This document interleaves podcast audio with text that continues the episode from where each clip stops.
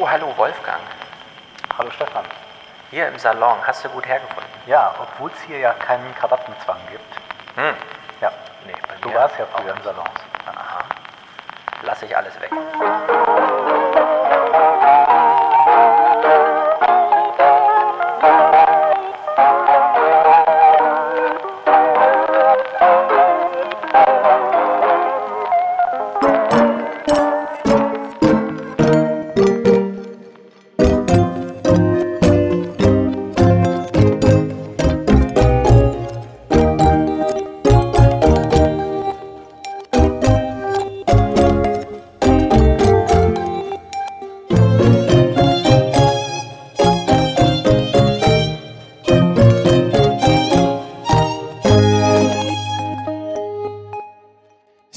Sind wir das erste Mal im Salon.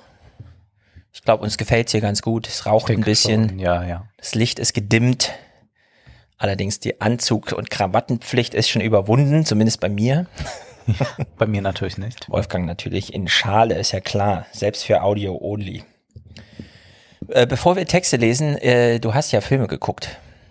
Ja, Und ich hatte mir eigentlich vorgenommen, auch einen zu gucken, nämlich 1917, ja, weil du äh, argumentiert hast, das ist wie Let's Play.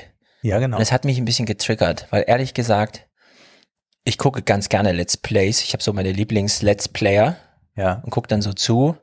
Und es ist für mich ein Argument dafür, mir den Film anzugucken, wenn du sagst, das ist eigentlich ein Let's Play. das war auch keine Kritik daran, Ja. sondern dieser Film, beziehungsweise der Regisseur Sam Mendes hat verstanden, dass man diese Ästhetik aufgreifen kann, dass man aber, wenn man sie ins Filmische, ins Kino überführt, damit was ganz anderes dann schafft, nämlich die Frage, wie ist es eigentlich als Zuschauer, der ja zur Passivität im Kino verdammt ist, bei einem Film mitzufiebern, wo es ganz stark darum geht, etwas rechtzeitig zu schaffen, nicht vom Gegner Ja. abgefeuert zu werden. Also der Film spielt im Ersten Weltkrieg. Es gibt da eine Mission. Es wird also wirklich nur eine winzige Episode aus diesem großen Krieg erzählt.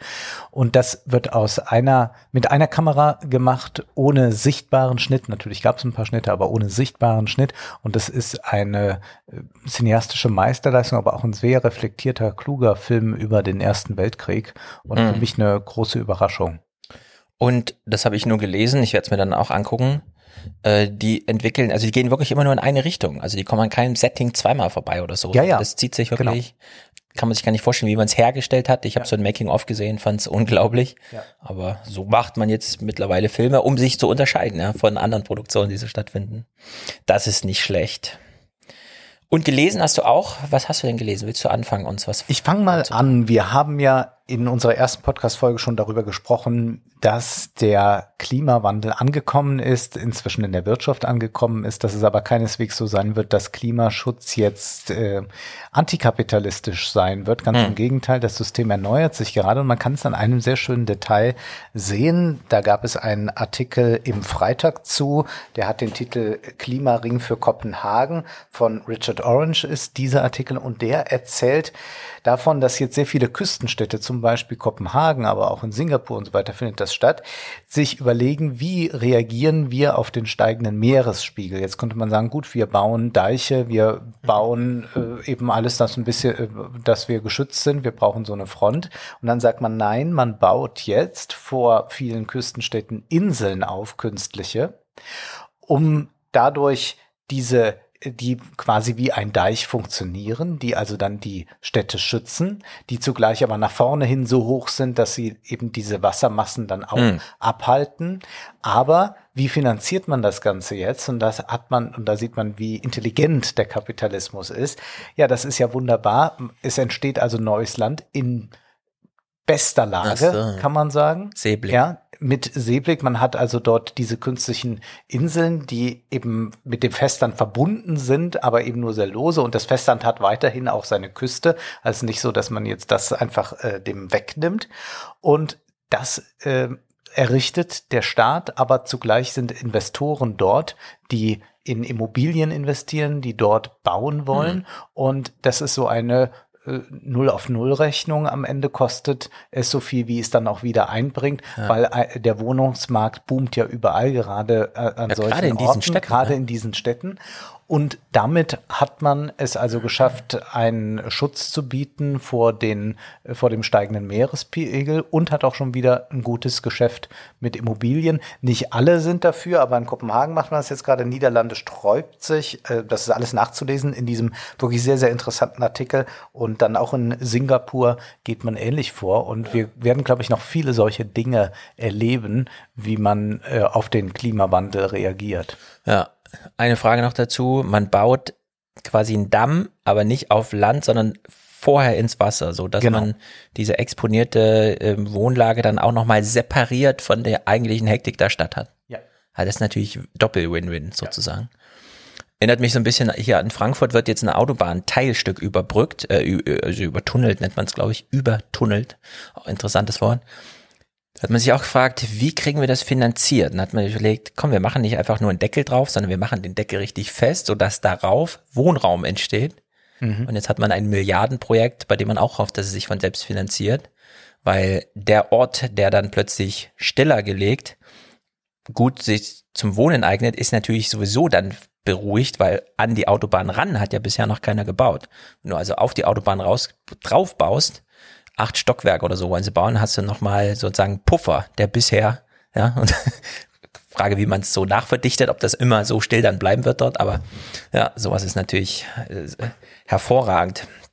Was hast du gelesen? Ja, ich habe äh, als allererstes einen Text von Alan Rusbridger gelesen. Der Name sagt dir bestimmt was, denn das war mal der Guardian-Chefredakteur, damals als ähm, Glenn Greenwald nicht wusste, wohin mit Snowdens Dokumenten, hat er bei Alan Rusbridger den Anknüpfungspunkt gefunden, weshalb sehr viel damals im Guardian publiziert wurde. Und der hat jetzt einen Text geschrieben über die Gründe, warum dieses Verhältnis zu den Royals, zu den Royals in England so merkwürdig ist. Und er möchte gern darüber aufklären, über Sachen, die man in der Zeitung nicht liest. Und das ist besonders interessant, weil jetzt das Verhältnis zwischen den, der royalen Familie und den britischen Bürgern geklärt wird, weil dazwischen stehen ja die Medien. Man sieht ja nicht wirklich die royale Familie, sondern die Medien dazwischen. Und in dieser, dieser Text handelt davon, wie natürlich Harry und Meghan jetzt mit ihrem Maxit gehen jetzt nach Kanada, zumindest erstmal dieses eine Jahr haben sie jetzt frei bekommen, danach wird neu verhandelt. Äh, sie sind natürlich ein interessantes Paar, klar, sie sind zweitens königlich und drittens, ähm, alles was wir über die Royals wissen, wissen wir über Journalisten, die ihrerseits alles nur immer aus Hörensagenquellen kennen. Also es geht um AIDS der Familie, um Palace Insiders und Friends als Quelle und so weiter. Und äh, da wird so eine Dimension ausgeblendet, dass nämlich die äh, Journalisten nicht immer Ansprechpartner finden, sondern sehr oft einfach mal das Telefon hacken oder sonst sich da irgendwie einschleichen, also wirklich äh, grenzüberschreitend sind. Und Alan Rusbridger nennt hier mal die Zahlen und das ist jetzt wirklich beeindruckend. Alleine die Mirror Group und äh, alles rund um Murdoch äh, beläuft sich mittlerweile auf eine Milliarde Pfund, die diese Medienhäuser der Kirche schulden oder schon gezahlt haben, weil die Skandale über gehackte Telefone und so niemals vor Gericht geklärt werden. Der Kirche, da, der Krone, meinst du? Äh, der Krone. Diese Skandale werden niemals vor Gericht geklärt, weil die Verlage immer vorher zurückziehen. Weil die wollen das Urteil vermeiden. Sie wollen nicht, dass das, ne, es wird dann lieber stillschweigen, so wie VW mit den äh, geschädigten Autofahrern umgeht. Und es sind mittlerweile Milliardenwerte, die zwischen den Journalisten, äh, zwischen den Interessierten und der königlichen Familie stehen. Sehr sind Milliardeninteressen haben sich da angehäuft. Und dadurch äh, hat man so eine Konstellation, dass die Medienhäuser auf der einen Seite süchtig sind nach der royalen Familie und sie gleichzeitig abgrundtief hassen, weil die Chefs immer wissen, wie teuer sowas ist, dieses Interesse zu befriedigen. Also dieses angebliche Interesse, dieses hereingeredete Interesse. Und da kann man bei Alan Rusbridger mal nachlesen, wie dieses Verhältnis so ist. Die Verleger sind besessen von der royalen Familie, gleichzeitig hassen sie sie und die ähm, Journalisten stehen in einem doppelten Konflikt. Zum einen in diesem juristischen Konflikt mit der königlichen Familie und in einem ökonomischen Konflikt mit den, mit den Leuten, die nicht mehr bereit sind, für Journalismus ordentlich zu bezahlen, sondern eben auf diese Headlines dann warten. Und vielleicht kann man den Text auch ein bisschen unter Chiffre-Gesichtspunkten lesen, dass es hier nicht nur um die königliche Familie gehen muss, sondern so ist auch das Verhältnis mit der Politik allgemein. Ja, also die Könige waren natürlich die Politiker von damals, ist ein Interesse übrig geblieben, aber der Umgang mit Trump, der Umgang mit Merkel und so weiter, ja, da steckt so ein bisschen was äh, zwischen den Zeilen in diesem Text drinne, dass man vielleicht ähm, mal jetzt so, so ein bisschen äh, bewusst machen sollte. Also sehr gutes Ding. Ist natürlich im Guardian erschienen, wo sonst. Ich habe nach langer Zeit wieder eine Zeitschrift gelesen, die ich lange nicht gelesen habe, nämlich Melodie und Rhythmus, Magazin für Gegenkultur. Das ist ein Magazin, das sich eben mit äh, popkultureller Gegenkultur und mit all dem auseinandersetzt aus einer linken Perspektive. Und die haben jetzt ein Heft mit dem Schwerpunkt Ökologie, das äh, sehr, sehr gut ist, denn sie beschäftigen sich dort auch mit der Frage, ob der Kapitalismus diese ganzen ökologischen Fragen lösen wird können. Und die Antwort lautet eher nein. Da gibt es übrigens auch einen Text von Dietmar dazu. Ich empfehle mhm. aber ausdrücklich einen viel besseren Text, nämlich den von Özgün Kaya. Der beschäftigt sich mit Science-Fiction-Filmen, auch eine Frage, die wir mal im, im Podcast behandelt haben. Und er macht das anhand von Downsizing, Moon und Mute und zeigt, dass eben die ökologische Krise äh, sehr gut durch diese Filme auch mit Marx lesbar wird und dass es also eine Antwort geben muss auf die ökologische Frage, die eher antikapitalistisch ist. Und auch sonst sind einige andere wichtige Texte drin über die ökonomische Nutzbarmachung von Naturkatastrophen, wie eben der Kapitalismus von Ausbeutung profitiert. Und das ist aber auch immer wieder zurückgespiegelt auf gewisse ähm, kulturelle, gegenkulturelle Erzeugnisse, die es so gibt. Also eine ganz, in, äh, eine ganz interessante Ausgabe, die, obwohl viele jetzt auch schon fast so sich zugespammt vorkommen mit diesem Thema Ökologie, ja. nochmal einige ganz neue Aspekte beleuchtet, die so im äh, Mainstream-Diskurs eher weniger stattfinden. Du hast den auf echtem Papier gelesen, du hast es gerade vorgelesen. Die habe ich auf echtem Papier gelesen. Es gibt sie bestimmt auch als E-Paper oder zum Teil auch was online, aber ich kaufe mhm. auch hin und wieder noch Zeitschriften und lese sie. Mhm. Ja, ich habe ja Florian Iljes, wie äh, in der letzten angesprochen, auch gekauft für 5 Euro, allerdings nicht auf Papier. Ja. Das, äh, da bin ich doch umweltbewusst genug. Mhm. Gut, die New York Times hat einen Text geschrieben, der heißt The Secretive Company that might end, pri äh, might end privacy as we know it. Also die geheime, das geheime Unternehmen, das in der Lage ist, ja, äh, die Privatsphäre als Prinzip zu beenden, jedenfalls so wie wir sie kennen, ist ein Text von Kashmir Hill. Und von dem haben hoffentlich alle gehört. Und ich will trotzdem mal kurz drauf eingehen, was hier drin steht, weil das ist ungeheuerlich. Also der Texteinstieg ist wie folgt. Es gibt einen australischen Techie, der heißt Hoan Ton Tat. Kommt also wahrscheinlich irgendwo aus diesem asiatischen Raum. Und der hat mal eine App geschrieben, mit der man ein Selfie von sich macht und dann kann man sich Donald Trumps Frisur aufsetzen passgenau.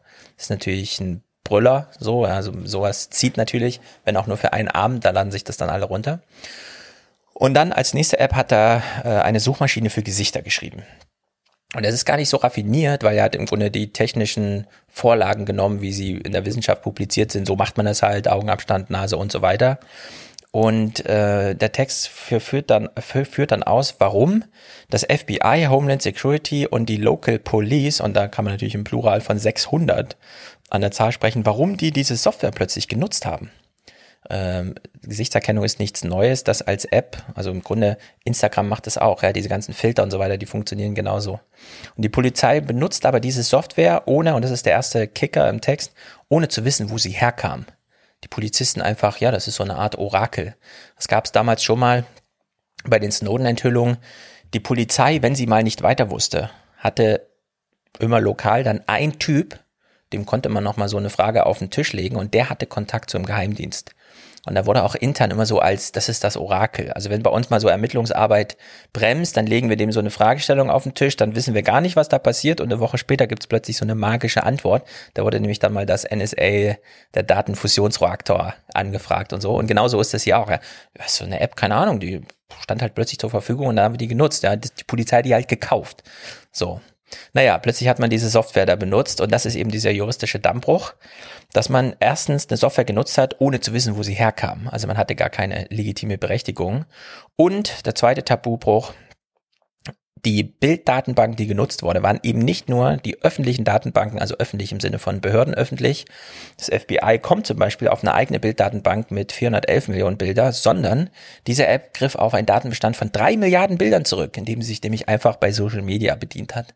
Also der Dreh- und Angelpunkt ist hier nicht, oh, diese Technik war in dem Fall so gefährlich wie sonst nicht, sondern die Algorithmen waren die Standardalgorithmen, aber der Datenbestand, der da genutzt wurde, ja, der äh, war eben einfach Social Media. Und diese Art von Öffentlichkeits-Rasterfahndungsmöglichkeiten hat man auch in Amerika eigentlich bislang nicht genutzt. Da gab es immer noch so eine Sperre. Das war für die Polizei eigentlich nicht so möglich. Die App heißt Clearview. Natürlich fast wie aus so einem Roman, ja, wie bei Dave ja. Eckers irgendwie. Ja. Es ist äh, Clearview heißt sie halt. Und sie hat ganz bewusst die AGBs gebrochen, beispielsweise von Facebook. Denn Facebook lässt diese automatisierte Nutzung nicht zu. Und als die New York Times dann anfing, dahinterher zu recherchieren, hat man festgestellt, auf der Webseite des Anbieters steht überhaupt nur ein Name und der hat so eine Adresse in Manhattan, die es nicht gibt. Also 600 Polizeibehörden nutzen eine App von einem Hersteller, der schon offenbar eine Briefkastenfirma betreibt. Also das muss einem ja schon mal komisch vorkommen. Und dann hat die Journalistin äh, angefangen, oder war es ein Journalist? Kashmir Hill, ja, ein, ein männlicher Name, ne? Kashmir, also wahrscheinlich. Jedenfalls, der Journalist ging dann los zu dieser Polizei und hat gesagt, gebt doch mal mein Bild da ein, mal gucken, was passiert. Oder such doch mal nach mir, mach ein Foto von mir und guck mal, welche Verbindung so herauskommt. Wer bin ich denn, wenn du nur ein Foto von mir hast? Daraufhin hat die Polizei angefangen zu recherchieren. Plötzlich bekam die Polizei einen Anruf von dem Hersteller.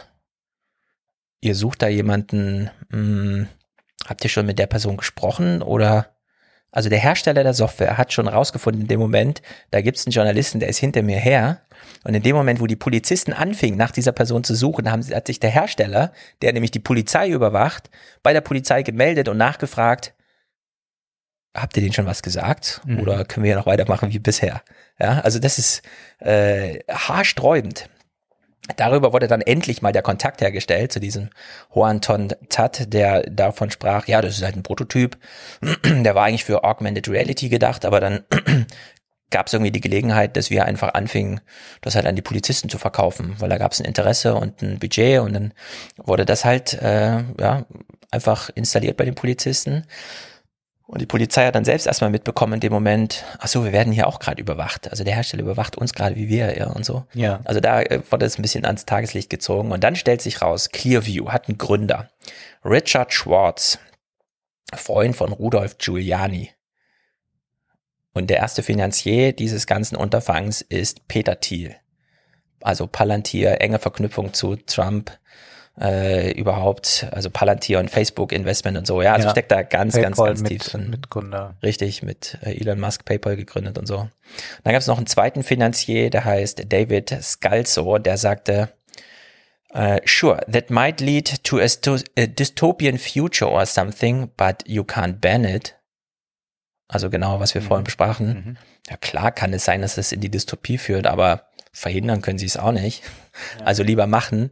Das ganze Ding läuft jetzt seit drei Jahren, also 2016 wurde das gegründet und eben direkt an Polizei vermarktet über republikanische Politiker, die beispielsweise aus der Polizei sich selbst rekrutieren. Also aus diesen, es gibt ja sehr viele Wahlkämpfe. Hier gab es zum Beispiel einen Wahlkampf um die Generalstaatsanwaltschaft in Alabama und die Wahlkampfleiterin da war eine Vertreterin, also quasi Vertreterin, die so Kontakt hergestellt hat für das Unternehmen zu den Polizeien. Also eine ganz enge Verknüpfung schon von diesem ganzen Kram, wirklich gruselig, das zu lesen. Und da muss man echt sagen, der technische Teil ist nicht der gruselige Teil, sondern es ist diese institutionelle Verknüpfung. Zeigt auch wieder, und das wird im Text eben nicht diskutiert, wie abhängig die Behörden von Facebook sind. Also als hätte Facebook einen Auftrag bekommen, lasst mal bitte die eure Bilder abgrasen, damit wir unsere Polizeiarbeit machen können. Also da gab es wieder ein ganz großes, auch politisches Interesse, es eben nicht zu unterbinden, was halt illegalerweise stattfand. Auch nicht im Text diskutiert wird, dass die Technologie selbst natürlich vorhanden ist und dass es sehr viele Unternehmen auf der Welt gibt, die das beherrschen. Und wenn die sich einfach so frech wären und den öffentlichen Datenbestand nehmen, dann könnten die genau das Gleiche machen. Also es gibt da. In diesem Weltspiegelbeitrag, den wir eben nur kurz zitiert haben, wird es auch für Russland gezeigt, dass solche Möglichkeiten genau. dort auch bestehen. Genau. Also die Technik ist nicht mehr die Herausforderung, nee. sondern es ist jetzt einfach das institutionelle, der Umgang damit, auch der juristische. Und da gibt es noch ein sehr schönes Zitat von El Gidiari, ein Professor, Privacy-Prof keine Ahnung, was das für ein Lehrstuhl ist, in Stanford an der Law School, der meinte, there is no monopoly on math. Es gibt kein Monopol für Mathe. Und das ist natürlich äh, hier besonders erwähnenswert. Auch noch erwähnenswert, aber das nur, weil es zeitlich passt. Es ist eben besonders witzig, dass zur CES eine Veranstaltung gab, das Westworld Dinner, wo Menschen eine persönliche Einladung bekamen und dann eingeladen wurden und sich äh, das Westworld-Team eben genau solche Technologien bedient hat und zu sagen, wir gehen jetzt mal, wir machen jetzt mal Open Source Intelligence und suchen uns alle Inhalte über eine Person raus, die wir finden.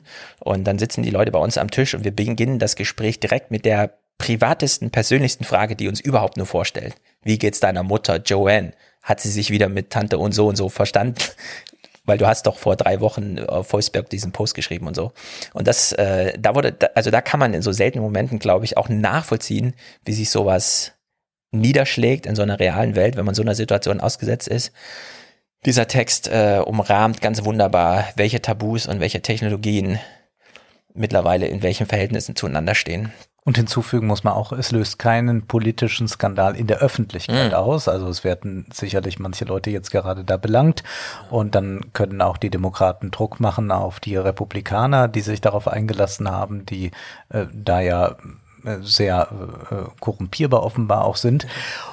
Aber in der Öffentlichkeit interessiert das relativ wenig. Also diese Artikel wurde zwar viel geteilt und man hat den zur Kenntnis genommen, aber es ist nicht so, dass das äh, jetzt etwas auslöst. Es ist eher irgendein Macho-Spruch von Donald Trump, der viel ja. mehr hyperventilieren lässt, als das, was jetzt äh, viel massiver ist und viel gefährlicher ist, als irgendein alternder Präsident, äh, der sich nochmal den ein oder anderen äh, Spruch erlaubt. Aber das ist auch etwas, wo wir ein bisschen versuchen, äh, ja gegenzusteuern, indem wir auch andere Dinge in, in den Fokus rücken.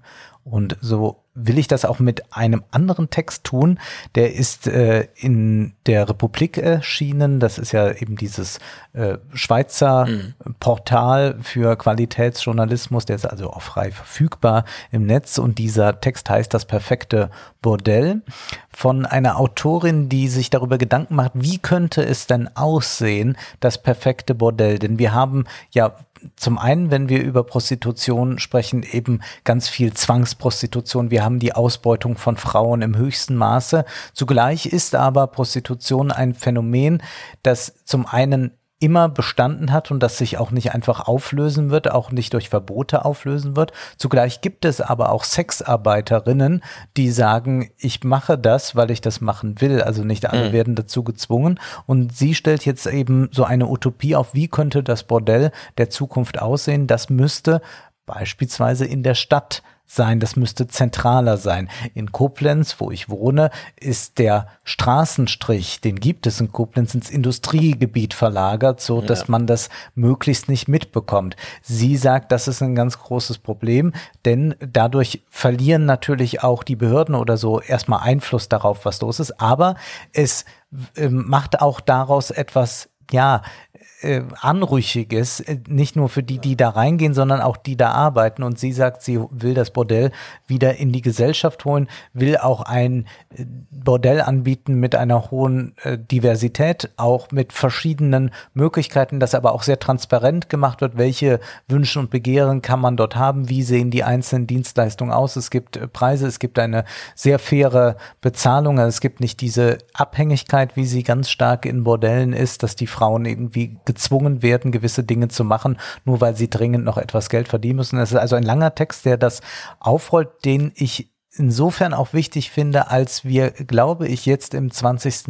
äh, im, im, in den 20er Jahren auch sehr neu über Sexualität nachdenken werden. Einmal vielleicht, weil die Sexualität und Reproduktion sich noch weiter trennen werden durch mhm. künstliche Formen der Reproduktion. Das wird sicherlich noch Thema werden, aber auch, weil wir jetzt durch die Digitalisierung und die digitalen Möglichkeiten eine ganz neue Form der Verfügbarkeit haben von sexuellen ähm, Partnern, von Dienstleistungen, die wir sehr einfach äh, ohne hochgestellten Kragen irgendwo im Bahnhofsviertel uns herumzutreiben, ähm, an, äh, die, die wir annehmen nehmen können. Und wir können auch überlegen, wie weit sich sowieso das verschiebt. Ähm, Prostitution, wo sind da die genauen Grenzen, wenn man daran denkt, dass es unglaublich viele Videoplattformen, äh, pornografische gibt, wo Amateure sind, die dort auch mit für wenig Geld sich ausziehen oder sonst was. Und das sind keine Leute, die davon leben, sondern das auch mal machen, aber sich gerade noch die 50 Dollar oder was sie da bekommen mhm. mitnehmen. Also das verwischt sich alles sehr stark. Und das ist ein Text, der einmal anders über das Bordell nachdenkt, weil wir jetzt schon sehr viele Texte hatten, äh, Gegner der Prostitution und dann gab es ein paar Prostituierte, die sich selbst zu Wort gemeldet haben und gesagt, gesagt haben, ich mache das gern. Und das ist jetzt eher so die Idee eines Bordells als utopischer Ort. Und auch, wir werden den, das Bordell nochmal äh, in ganz neuer Form erleben, denn was wir hier alles äh, bei der äh, CES gesehen haben, sind eigentlich Gadgets, die auf Dauer die Menschen unglücklich machen werden und sie werden Bordelle aufsuchen, wie sie Therapeuten aufsuchen, da bin ich gewiss. Und ich habe mal mit einem Bordellbetreiber gesprochen, der äh, sagte, dass für ihn die besten Arbeiterinnen eben die sind, die eher einen mütterlichen Typ haben, also nicht diese äh, in Anführungszeichen Sexbomben, die mhm. irgendwelche Pornofantasien ähm, dort dann äh, verkörpern, sondern es sind gerade mütterliche äh, Typen oder oder beste Freundin-Typen, äh, die eine Stammkundschaft haben, weil sie quasi so eine Therapeutinnenfunktion haben. Und das sind alles sehr interessante Überlegungen und ich glaube, dieses Thema Sex und äh, käuflicher Sex wird uns sehr beschäftigen und so ist dieser Text ein ganz guter mhm. Einstieg in der Republik. Ja. Bei der CES war dies Jahr das erste Mal ja. Sex auch vertreten als genau. eigene Businessbereich. Eigene Toys, äh, die ja. mit dem Smartphone steuerbar sind und all das. Klare Reglementierung, wie so ein Messestand auszusehen hat, aber es, es war eben Thema, ne, weil die Technik da jetzt auch so einzieht. Ein weiterer Text, der im Doppelpack daherkommt, ist von Larry Fink. Und das ist der BlackRock-Chef und damit der mächtigste Mann der Welt oder Mensch der Welt. Er nennt äh, seinen Brief A Fundamental Reshaping of Finance und genauso ist es auch gedacht. Es geht um eine fundamentale Neusortierung der Finanzwelt. Und dieser Text geht eben einher damit, dass auch das BlackRock's Global Executive Committee einen Brief schrieb, also wirklich äh, zur gleichen Zeit, in dem sie nochmal Nachhaltigkeit als BlackRocks neuen Standard vor Investing äh, propagieren. Und das heißt wirklich ganz konkret, die Return on Investment Mathematik, also ein, was weiß ich, australisches Kohlereservefeld zu sehen und zu wissen, da muss man mit so viel Material und Mannschaft rein und dann kriegt man so, so viel raus und der Marktpreis bleibt hoffentlich stabil und so weiter, wird jetzt ausgetauscht gegen die ESG-Komponente. Also das E steht für Environmental, das S für Social und das G für Governance.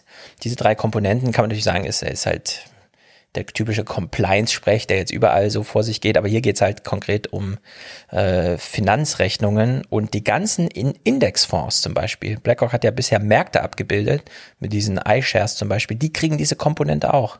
Also es gibt jetzt ein äh, sozusagen Rating für Nachhaltigkeit und je nachdem, auch wenn man nach Wirtschaftsstärke noch groß ist, wird man trotzdem im iShare runtergerechnet. Also der Anteil von nicht nachhaltigen, also zum Beispiel alle fossilen, brennstoffverzehrenden Unternehmen, äh, wird dann einfach runtergerankt. Also da ist dann wirklich weniger Geld auch in diesen Investmentfragen, wenn man nochmal ein Kohleloch buddeln will oder äh, beispielsweise ein Atomkraftwerk bauen, dann muss man neue Finanzierungsquellen finden, weil hier wird sie seltener geben.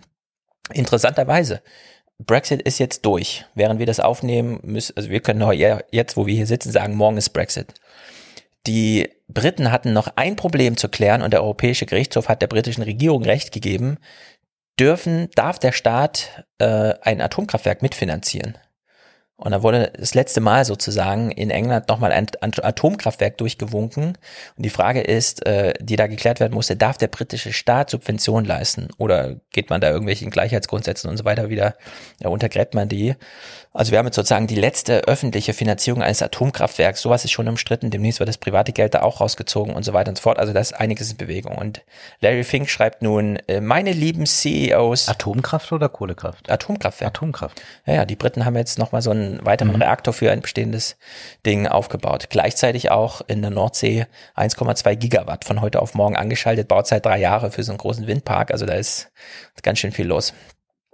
Außer Kohle sind sie ja damals schon mit Thatcher ausgestiegen. Das ist äh, lange her. Also, Larry Fink schreibt, liebe CEOs, ich investiere ja für andere. Er ist ja Treuhänder sozusagen. Und ich will euch jetzt mitteilen, was die anderen denken. Also er argumentiert ja. sozusagen als Mittelsmann zwischen den Geldgebern und so, ne? Und äh, wie ihr alle wisst und so weiter, ne? Fridays for Future, es gibt die Kulisse für die Argumente, die dann kommen. Und er schreibt schon im zweiten Absatz dann, äh, der Klimawandel ist jetzt der definierende Faktor für alle Langzeitkalkulationen, die man macht. Klimawandel muss immer mit betrachtet werden bei Langzeitinvestitionen. Aus Climate Change wird Climate Risk und damit auch ein Invest Investmentrisiko. Und er stellt sich eben so Fragen und damit eben auch äh, seinen Lesern. Angenommen, man hat einen 30-Jahres-Kredit auf ein Gebäude kann man sich noch leisten, da das Klima nicht einzurechnen, wenn schon solche Stadtplanungen, wie du es eben gemacht werden müssen. Ja, klar, schöner Seeblick, aber was ist in 30 Jahren? Der Kredit ist noch nicht abgezahlt, aber der Keller schon immer überflutet. Also da muss man jetzt mal drüber nachdenken. So, äh, es gibt bisher, und das erwähnt er dann eben ausdrücklich, dafür keinerlei Studien. Also für 30 Jahre Absicherung eines Kredits für ein Gebäude in prominenter Lage, also nah am Wasser, im urbanen Zentrum, gibt es überhaupt gar keine Studien, die das Klimarisiko mit betrachten. Und das wird sich jetzt ändern. Wir brauchen jetzt diese Studien. Also es wird kein Investment mehr gemacht oder beziehungsweise er ruft dazu auf, bitte da nicht mehr irgendwie Geld reinstecken, wenn ihr nicht wisst, was in 30 Jahren mit diesen Kellern ist, wenn ihr da so teure Gebäude baut. Er nennt ausdrücklich die Hochrisikogebiete nah am Wasser, also alle urbanen Zentren. Und dann hat er so eine interessante Frage, wie kalkuliert man eigentlich Wachstum in Schwellenländern, wenn jetzt plötzlich diese Sommer so extrem und lang werden? Die Schwellenländer haben ja eine gewisse niedrige Resilienz. Also da fällt so eine Zivilisation mal schneller zusammen, wenn es drei Wochen lang 45 Grad ist oder wie in Bagdad einfach mal 50 Grad so eine Standardtemperatur ist. Und da ruft er eben auf, äh, wir müssen uns das angucken. Und dann, was geschieht mit Inflation, Klammer auf, Zinsen, wenn Nahrungsmittel krass im Preis steigen? Also so wie Lagarde vorhin schon mit ja, also wir haben so Wohnungsmarkt, der haut uns da ganz schön, der verfälscht ganz schön die Inflationsraten. Äh, wie ist denn das eigentlich, wenn wir so langfristig mit Nahrungsmitteln und so weiter? Weil wenn eine Dürre kommt, werden die Nahrungsmittel steigen. Können wir jetzt diese Nahrungsmittelkostensteigerung einfach ins BIP einrechnen und sagen, ist aber cool, dass wir mehr Umsatz gemacht haben? Oder hängt da so ein kleiner Rattenschwanz dran? Ja? Also so in die Richtung geht er da. Climate Risk ist Investment Risk, schreibt er ausdrücklich. Es steht eine große Umverteilung von Kapital an, die Märkte werden sich, und das finde ich interessant, schneller bewegen als das Klima. Also man soll sozusagen auch, auch darauf aufpassen, äh, dass man nicht zu spät kommt zur Party. Ja. Also nicht erst, wenn das Wasser dann da ist, im Keller steht, äh, dann ist zu spät, ja. Also dann muss man nicht mehr hier versuchen teilzunehmen. Die wichtigste Frage der kommenden Jahre, wie die Regierung mit den Klimaproblemen umgehen. Also so wie Lagarde auch. Sie sagte ja auch, ich kenne mein Mandat, und die Frage, die ich mir auch stelle, ist, warum kümmere ich mich? Ist doch eigentlich die Aufgabe der Politiker. Und er sagt jetzt, ja, das ist die wichtigste Frage, wie die Politiker damit umgehen. Damit einhergehen neue Rahmenbedingungen, die auch Investitionen betreffen. Wenn neue Zollschranken kommen und so weiter, wird uns das alle betreffen. Deswegen nicht mehr blindlings am Klima vorbei irgendwie investieren. Ausdrücklich sagt er, dass es die Technologie, die Gesellschaft günstig, er macht die ökonomische Kategorie günstig, ich sage jetzt friedlich sozusagen im Gleichstand mit, durch diese Energietransformation laufen zu lassen, gibt es noch nicht. Also auch da soll man aufpassen, dass man nicht technische Anschlüsse zu früh außen vor lässt. In Europa oder vor allem in Deutschland wird ja sehr viel an verschiedenen Batterieformen getestet und er legt da eben Fokus drauf, wir brauchen hier noch eine Technologie. Wenn Sie also irgendeine wahnwitzige Idee hören, wie zum Beispiel in Jena machen die Batterien aus Plastik oder so, mhm. dann fahren Sie da hin und gucken Sie sich das an und sagen nicht einfach, mit Plastik kann man nicht Strom speichern, sondern da soll man eben jetzt wirklich drauf achten auf sowas. Und dann im Finale, und das ist wirklich beeindruckend eigentlich, im Finale schreibt er, ich habe viele Krisen mitgemacht, Inflation in den 70ern und 80ern, Asienkrise, Dotcom, Bubble, Finanzkrise, das war alles Short-Term. Klimakrise ist jetzt Long-Term, nichts davon kennen wir von irgendwoher, müssen uns jetzt wirklich neu ausrichten. Also in der Hinsicht ein wirklich zu kräftiger Text, der verfolgt auch die Stakeholder-Value-Idee. Also das Absolut, ist ein, ein langfristiges Investieren, äh, an das gedacht wird. Shareholder-Value wäre kurzfristige Gewinne schnell zu machen, wieder woanders hinzusprengen. Das ist hier nicht äh, zu sehen. Das ist erstaunlich, dass das in so einer Klarheit ist. Und hier sieht man auch einmal mehr, dass die Wirtschaft da viel weiter denkt und viel nachhaltiger denken kann, auch weil sie nicht gewählt ist, ja. Ja, ja, genau. Das, äh, Ihr der- könnt ja in 30 Jahren Er kann ja rückdenken. schreiben, was er will. Er bleibt ja äh, der mächtige Mann, während jeder Ministerpräsident zittert, oh, werde ich aber dann gewählt und die Bundesregierung sagt dem Ministerpräsidenten, ja, bloß nicht die Kohlekraft, sondern das schlägt alles nach Berlin zurück Mhm. und dann kann ich nichts machen. Das ist auch ein großes Problem, dass diese Leute eben nicht äh, eine große Macht haben, ohne gewählt zu sein, aber das er- Ja. ermöglicht ihnen eben diese langfristige Denkweise und vielleicht, womit man es deutlich machen kann, warum die Wirtschaft ein Interesse auch daran hat, das Klima zu halten, also dass es nicht nur hier um Greenwashing geht, ist ein ganz einfaches Beispiel. Die Wirtschaft begünstigt Menschen mit Kindern. Leute, die Kinder haben, in einem Betrieb arbeiten, verdienen meistens etwas mehr. Sie stehen auch auf so einer Sozialliste, wenn es zu, ähm, wenn es zu Entlassungen kommt, werden Leute, die jetzt drei Kinder zu Hause haben, in der Regel nicht als erstes entlassen, Singles und so weiter zuerst. Warum könnte man sich fragen? Denn die Argumentation könnte ja auch sein, na, jemand, der keine Kinder hat, der kann ja viel mehr für das Unternehmen da sein. Der denkt nicht in der Mittagspause oder morgens, während er am Computer sitzt, an seine Kinder und lässt sich Fotos schicken, sondern der kann ganz für die Arbeit leben. Aber die Wirtschaft oder der Kapitalismus vielmehr ist auf Reproduktion angewiesen. Er ist darauf angewiesen, dass es weitergeht. Er braucht die langfristige Perspektive generell. Er kann nicht sagen, bis machen wir mal bis nächstes Jahr und mal gucken, ob dann alles zusammenbricht. Also braucht er auch Nachwuchs, der am Ende wieder für den Kapitalismus arbeitet in irgendeiner Weise. Und ähnliches gilt auch für die Natur. Die Natur muss in irgendeiner Weise noch ausbeutbar sein. Und ich meine das ist jetzt gerade mal nicht so negativ, sondern einfach, sie muss vorhanden sein als Ressource. Deswegen ist auch dem Kapitalismus in gewissem Maße zumindest daran äh, gelegen, dass das auch in Zukunft so bleibt. Ob das für alle dann so sein wird, das ist wieder eine andere Frage, denn das äh, muss ja nicht eine menschenfreundliche Form des Klimaschutzes am Ende sein. Genau. Also zum einen, Ausbeutung ist in der Soziologie ein ganz funktionaler Begriff, um nicht zu sagen objektiv oder neutral, aber solche, benutzt, solche Worte benutzt man nicht in der Soziologie, man sagt rein funktional. In der Hinsicht, äh, ja, und natürlich, äh, die Ökonomie ist ein Teil der Gesellschaft. Sie kennt eine Umwelt. Und so wie wir bisher die fossilen Ressourcen als Energielieferant hatten, ist klar, äh, dass es auf, also Kohle und äh, Öl musste bisher da sein, damit so funktioniert. Also man muss Rücksicht auf Umwelt nehmen. Die Frage ist dann Ausbeutung im moralischen Sinne mit positiven oder negativen Kennzeichen, äh, Vorzeichen, ja, das muss dann halt neu sortiert werden.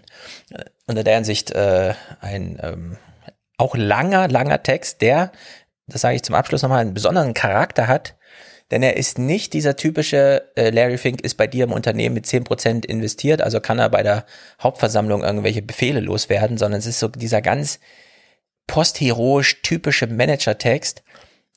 Er weht dir ins Haus und du liest ihn und du bist dann auch alarmiert, aber du weißt nicht genau, was jetzt von dir verlangt wird. Das musst du dann schon selber rausfinden, ne?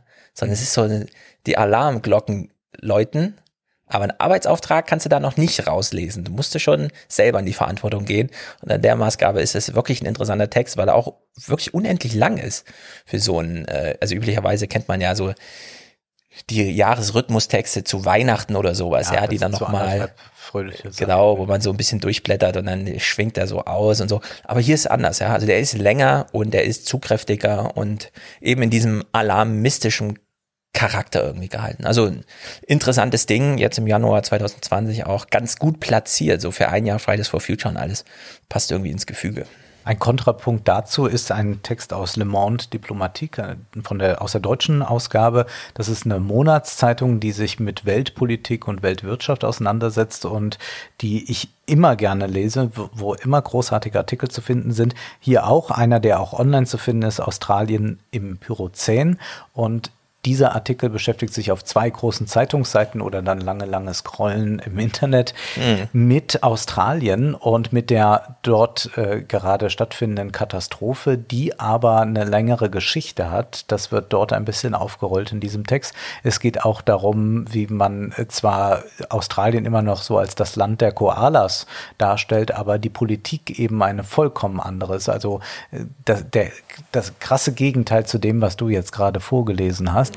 Und ein Text, der zeigt, wie katastrophal diese Politik sich jetzt gerade auswirkt und wie man immer weiter versucht, jetzt auch ähm, die ähm, Biodiversität im Meer immer weiter einzudämmen. Also man weiß, man, man macht lauter Eingriffe, wo man glaubt, dort findet man noch fossile Energien, dort kann man noch was ausbeuten, ohne auch nur absehen zu können, was das für das gesamte Gleichgewicht dort bedeutet. Also ein Text, der nochmal so einen großen Abriss bietet, aber eigentlich ganz äh, schön ist, um einzuordnen, was wir da gerade in Australien sehen und der das ähm, halt sehr nüchtern beschreibt, wie katastrophal die Lage ist und dass offenbar äh, sich auch trotz dieser Katastrophe da erst einmal nichts ändern wird, weil die Politik da keinerlei Interesse dran hat.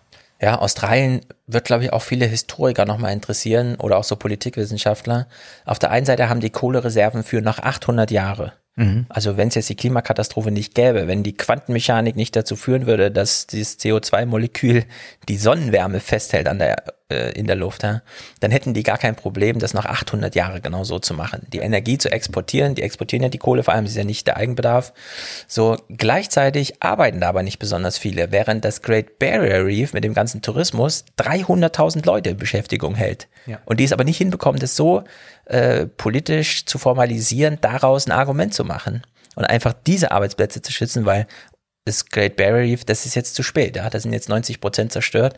Die versuchen noch mit so Schaumteppichen das Licht irgendwie fernzuhalten, um die eine oder andere Reaktion da noch ein bisschen zu verzögern. Aber das ist im Grunde jetzt vorbei. Ja? Gleichzeitig buddeln sie weiter in dieser Kohle. Also es ist abenteuerlich, verrückt geradezu. Gut, ein Text oder zwei Texte. Hier kommen wieder zwei Texte im Gleichschritt. Das ist wirklich merkwürdig. Deutschlands Schuldenquote droht gefährlich zu schrumpfen. Und ja, das ist ein sehr nachrichtlicher Text. Christian, Christian Rein, Reinermann hat im Spiegel geschrieben, ich lese mal vor, wegen schwarzer Null und Schuldenbremse steht Deutschland vor einem dramatischen Schuldenabbau seiner Staatsverschuldung. Die Schuldenquote, also der Anteil der Staatsverschuldung am Bruttoinlandsprodukt, könnte auf lange Sicht von derzeit rund 60 Prozent auf 10 Prozent sinken und sich dort einpendeln, heißt es in einer noch unveröffentlichten Studie der Bertelsmann Stiftung, die dem Spiegel in Auszügen vorliegt. So, jetzt habt ihr in Wohlstand für alle äh, kürzlich auch mal die Bedeutung von Staatsverschuldung als sozusagen sicherer Hafen für Geld mhm. und die Garantie des Vermögens von Geld einfach mal, das kann man sich nicht wegdenken. Ja. Irgendwer muss den Dollar und den Euro stützen und es können nun mal nur die Staaten sein, von denen wir sicher sind. Die machen sich nie aus dem Staub. Mhm. Also Deutschland bleibt einfach hier. Ja, und äh, das ist absolut verrückt, was hier steht dass Deutschland mit zehn Prozent Verschuldung und dass es sich dort einpendelt. Im Vergleich dazu nämlich, und es ist auch die Bertelsmann Stiftung, Defizit der Krankenkassen steigt bis 2040 auf fast 50 Milliarden Euro. Mhm. Also wir haben eine Schuldenstand der Staatsverschuldung, die nach unten geht. Und wir haben gleichzeitig ein Minus bei den Sozialabgaben, weil das Prinzip Arbeit als Finanzierungsquelle für den Sozialstaat nicht mehr funktioniert. Und jetzt frage ich mich so ein bisschen, wenn man das beides zusammenbringt. Also diese Zahlen, beide von der Bertelsmann Stiftung zum Thema Staatsschulden und gleicher Zeithorizont 2040, 50 Milliarden Defizit müsste man jetzt, könnte man daraus ein Argument stricken, vielleicht sehen wir das in diesem Jahrzehnt, muss eigentlich, irgendwas muss sich da bewegen, dass man vom Prinzip Arbeit wegkommt, dass man also sagt, wir schaffen Sozialabgaben als eigenen Topf ab und haben nur noch den allgemeinen Steuertopf, finanzieren über den auch den Sozialstaat, also nicht mehr Umlagesysteme aus, du musst erst in diese Versicherung einzahlen und bekommst dann, bekommst dann was raus, sondern man hat grundsätzlich einen allgemeinen Topf, aus dem man Sozialabgaben bezahlt, der aber nicht auf der Inputseite nur die Arbeit kennt, sondern beispielsweise auch Kapitalabschöpfung oder sonstiges. Und das wäre genau der revolutionäre Schritt, der fehlt. Mhm. Also Arbeit, menschliche Arbeit wieder zu ermöglichen, dort auch die Löhne allein dadurch zu steigern, dass es eben nicht in alle Richtungen nochmal in irgendwelche Töpfe abgeführt wird und trotzdem beispielsweise über eine dann notwendige Staatsverschuldung, die Deutschland wieder in das vertragliche Niveau holt, nämlich von 10 auf 60 Prozent. Also so wie ich das hier lese, ginge es darum, oder wäre es möglich, dass äh, Deutschland den ganzen Sozialstaat, den man hat, über Staatsverschuldung finanziert, also um Steuern so erstmal drumherum kommt, damit das Problem der Sozialabgaben löst und gleichzeitig auch das Problem von Inflation angeht, weil man über Staatsschulden sehr gut Inflation steuern kann. Also in, in der Hinsicht ist das ein Wahnsinnsding, aber es hier einfach mal so als, ja gut, machen wir mal kurz, ist eine Studie aufgekommen, schreiben wir mal drei Absätze dazu. Mhm. Scheint mir hier sehr viel Denkmaterial dazuliegen. Ja. Wahnsinn eigentlich, aber gut, wurde so weggemeldet. Ja. Wie man das halt macht, wenn die Bertelsmann-Studie irgendwas veröffentlicht. Wir wissen ja auch immer nicht, ob sich da nicht doch mal jemand verrechnet hat. Ich will zum Schluss etwas Literarisches empfehlen und dachte mir, es ist doch ganz schön, wenn ich hin und wieder was aus den 20er Jahren empfehle. Literatur, die es sich lohnt, jetzt wiederzulesen in den neuen 20er Jahren. Und ich dachte mir, ich nehme ein Buch, das jetzt genau 100 Jahre alt geworden ist, in Stahlgewittern von Ernst Jünger. Ernst Jünger hat im Ersten Weltkrieg gekämpft, hat dort ein Kriegstagebuch geführt und hat daraus dann kondensiert dieses seines berühm sein berühmtestes Buch in Stahlgewittern. Und ich würde einfach mal ähm, den Anfang vorlesen, ja. denn es ist wunderbar, man bekommt ein Gespür dafür, was Ernst Jünger so ausgemacht hat in seinem Schreiben. Der Zug hielt in Basoncourt, einem Städtchen der Champagne. Wir stiegen aus.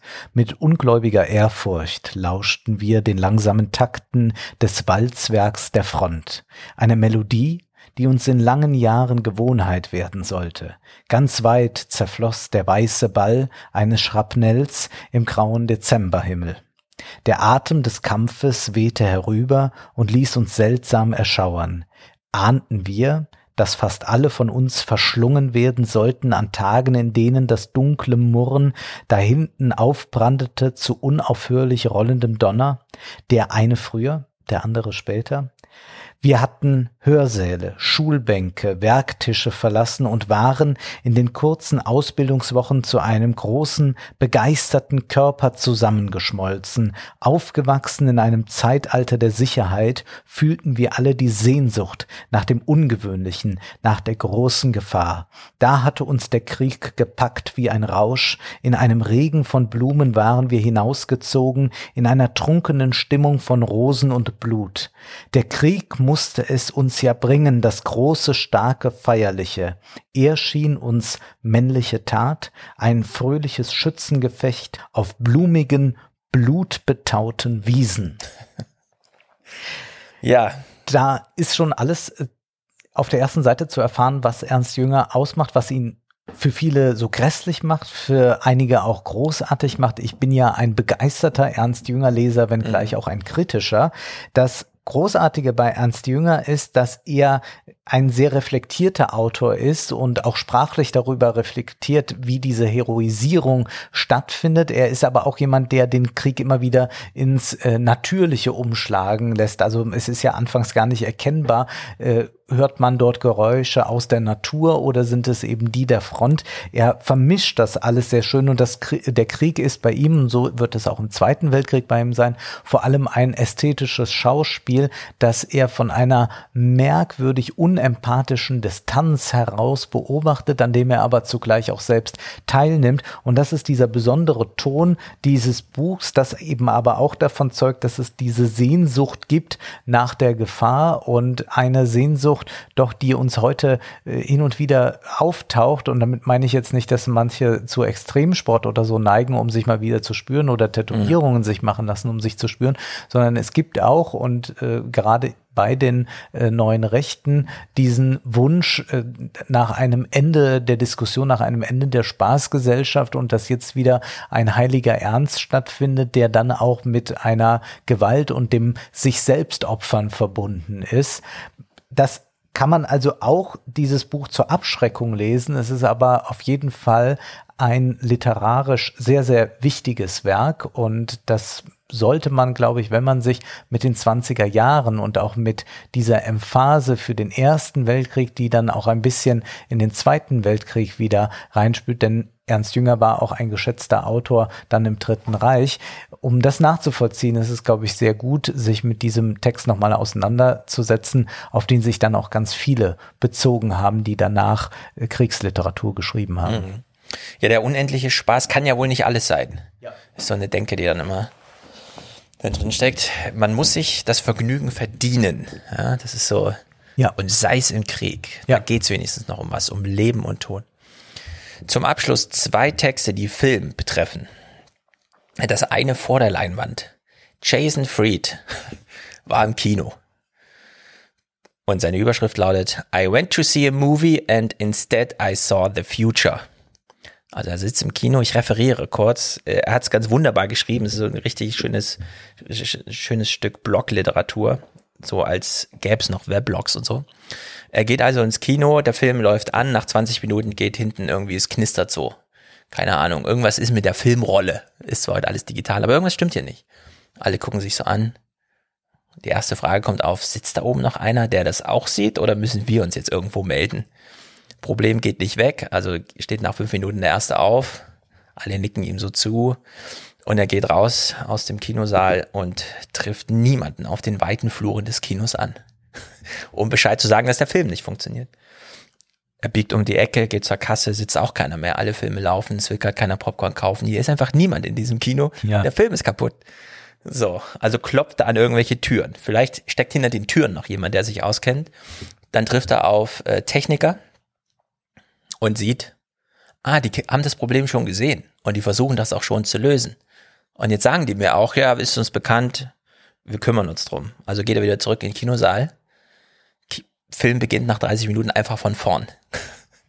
Keiner bekommt was gesagt, nichts passiert. Der Film beginnt einfach von vorne. Keiner hat Lust, nochmal die ersten 30 Minuten zu sehen. Also geht man raus und dann beginnt das zweite Drama. Man will sein Geld zurück, weil es wurde nicht geliefert, was versprochen wurde für das Geld.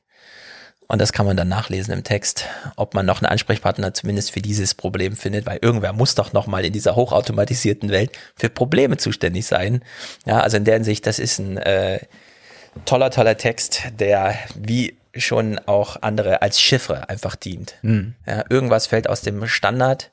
Der Standard kann mittlerweile ökonomisch super abgedeckt werden, aber sobald man die Korridore des Erwartbaren verlässt, steht man auf weiter Flur und ist einfach verloren. Und der andere Text, den fand ich einfach nur interessant, auch unter Hinblick auf äh, Rentnerrepublik, das ist gar kein besonders großer Text. Ich würde sagen, es wurde einfach ein kurzes Porträt geschrieben über irgendjemanden, den man nicht kennt. Dieser jemand heißt Non, ist also eine Schauspielerin aus Japan. Non finds her place in Films, Music und Art, also Film, Musik und Kunst. Da hat diese Person ihren Platz gefunden, steht hier eine Frage in der Gesellschaft auch. Und es ist wirklich verrückt. Es ist also eine japanische Schauspielerin, die sich sehr darüber freut, dass sie inzwischen unsichtbar geworden ist. Sie will farblos leben. Sie zieht sich an wie Rentner, irgendwie so beige. Ja, und äh, daraus zehrt sie ihre Selbstsicherheit. Man fragt sich so, wie fühlten sich das zusammen? Ja, I like the feeling of being pure and transparent. Ich möchte gern als unberührbar, ja, fast mhm. so, so unschuldig, unsichtbar äh, gelten und äh, translucent ist das Wort, das hier immer wieder äh, fällt. Ähm, I confront the colors. Ich kämpfe gegen die Farben irgendwie. Also so eine ganz komische Herangehensweise dafür, dass sie als Schauspielerin sich, also eigentlich davon lebt, sich so zu exponieren. Aber sie möchte gerne so ganz mit sich selbst leben. Und da dieser Text so auf dieses äh, Selbstsicherheit als, also die Quelle des Selbstsicherheit, der Selbstsicherheit ist dieses sich möglichst verstecken, unsichtbar sein, nicht angreifbar äh, sein, also gerade äh, das Duckmäuserische als Quelle der Selbstsicherheit, ja, aber eben ganz expressiv vorgetragen. Fand ich wirklich verrückt. Ich habe mich dann so ein bisschen dran erinnert. Emma Watson zum Beispiel als etwas prominentere Schauspielerin bei uns hat ja auch dieses neue Prinzip, sie lebt self-partnered. Sie ist nicht Single, sondern sie ist self-partnered. Also die, diese Definition von selbst ähm, eben nicht aus der Perspektive eines anderen. Ja, es gibt eine ganz weitreichende Soziologie zur Liebe, wie man ja. sich so gegenseitig Weltentwürfe bestätigt und den anderen ähm, darin bestätigt, sich richtig zu verhalten und daraus so ein gemeinsames, sich liebendes erwächst. Ja, und hier ist es einfach ähm, sich selbst, ja, Selbstgenügsamkeit. Mhm. Also ein ganz komischer Umgang, der allerdings, wie wir ja in der Folge auch von John Bannon, äh, Steve Bannon gehört haben, so dieses es, es treten ja halt Konflikte auf, Leute besitzen einfach nichts mehr, sie haben keine Kampfmasse mehr, sie haben nichts mehr zu verlieren und so weiter. Und mittlerweile scheint sich das so durchzuschlagen, dass man einfach Vorbild dafür ist, auch so eine neue Art von Selbstgenügsamkeit zu propagieren, die in Farblosigkeit besteht, in Durchsichtigkeit, in Duckmäu die, die sich auch modisch niederschlägt. Also es ja. gibt da einige neue Modefirmen, die äh, sehr stark auf äh, Farben rausnehmen, die Farben oder, oder Schattierungen nehmen, die so unauffällig sind wie eine beige Hauswand. Und damit meine ich jetzt nicht nur die Rentnerkleidung, sondern das ist auch eine junge Mode. Das ist ein gewisser Trend, der vor ein paar Jahren eingesetzt hat. Und man möchte anonym leben können und dann aber für sich sein. Es geht also nicht, das ist so ein Diskurs aus den alten 20er Jahren, um so ein Aufgehen in der Masse, also dass man so ein Körper wird. Sowas hat Ernst Jünger vor sich, auch dann in seinen späteren äh, Schriften und Essays.